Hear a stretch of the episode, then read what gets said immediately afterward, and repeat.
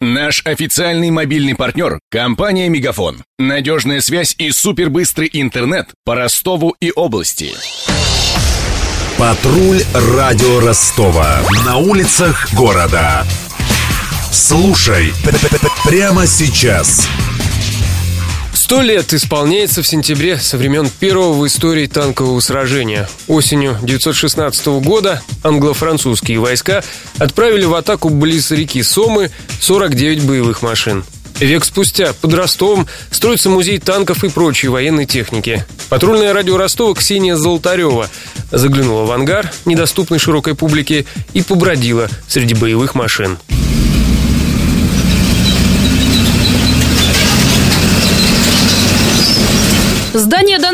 Военно-исторического музея похоже на средневековый замок с фантастических книг об альтернативной истории. Первое, что видишь, въезжая в широкие деревянные ворота – танковая башня, которая стоит во дворе на каменной стене. Рядом с ней ждет своего места в экспозиции военный самолет. Комплекс музея живой истории все еще в процессе строительства.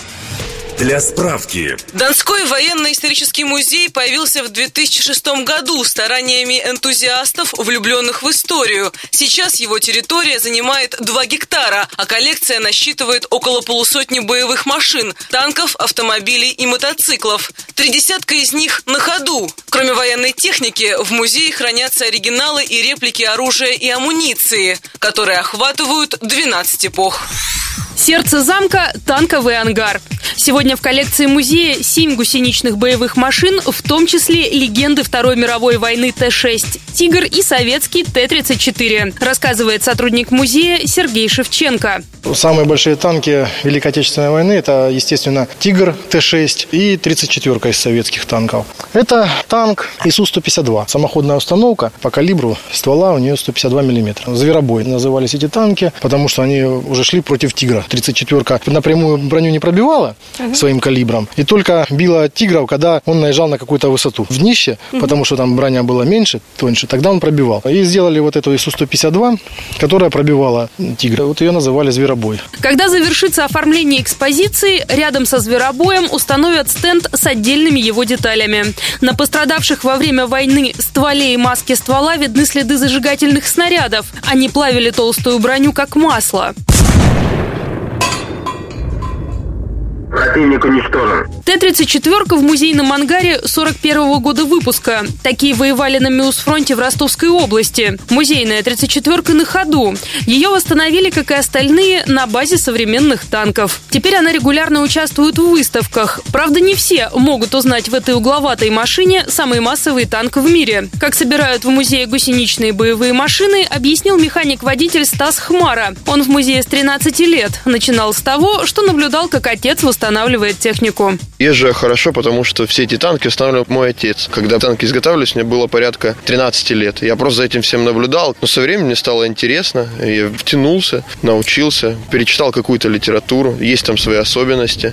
Особенности дизельных моторов, особенности сцепления, у которого не один диск, как на легковушке, не два диска, как на грузовой машине, а 26, чтобы был запас мощности. В музее на данный момент насчитывается 7 танков, и все они на ходу. Большая часть танков уже стоит на современном ходу и сделаны на базе современных машин. Отдельная часть экспозиции – военные автомобили. Крошечные по военным меркам броневики БА и гвардейский миномет «Катюша». Самые раритетные авто – Рено и Остин. Относятся к периоду Первой мировой войны, пояснил Сергей Шевченко. Машина Рено на Первую мировую и гражданскую войну. Ну, машина восстановлена по запчастям, по каким-то, по остаткам чего-то, по чертежам, доделывалась, ставилась на ход. Еще есть броневик Остин, когда Ленин выступал, двухбашенный такой, но он в другом ангаре. Машина GMC, американская, поставлялись по ленд-лизу. Полностью машина в оригинальном состоянии вся, ничего в ней не, не переделано, все до болтиков родная. Резина, все железо. Почти все машины из музея вместе с его сотрудниками не раз привлекались для киносъемок. Они, например, создавали антураж и атмосферу телесериала «Переводчик» Андрея Прошкина. А в «Молодой гвардии» донские реконструкторы были приглашены не только в массовку, но и на роли второго плана. Пока музей закрыт для посещений. Но его экспонаты можно увидеть и даже потрогать во время исторических реконструкций или на традиционной выставке военной техники 9 мая в Ростове. А в день Танаиса в сентябре, когда в Недвиговку приезжают туристы, для детей проводят короткую экскурсию по музею с обязательным катанием на танках. Над репортажем работали Денис Малышев, Ксения Золотарева, Мария Погребняк и Виктор Ярошенко. Патруль радио Ростова. На улицах города. Прямо сейчас. Телефон горячей линии 220 0220.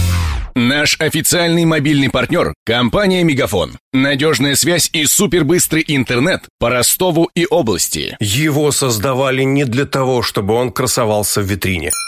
Не для того, чтобы вяло грузить страницы по Wi-Fi в кафе. Не для того, чтобы взвешивать все за и против перед отправкой СМС. Дай волю своему смартфону, подключи ему идеальный тариф и затем... Больше пиши, больше звони и больше пользуйся быстрым интернетом. С нашим лучшим тарифом для смартфонов «Мегафон» все включено. Ты можешь больше. Подробнее о тарифе на мегафон.ру.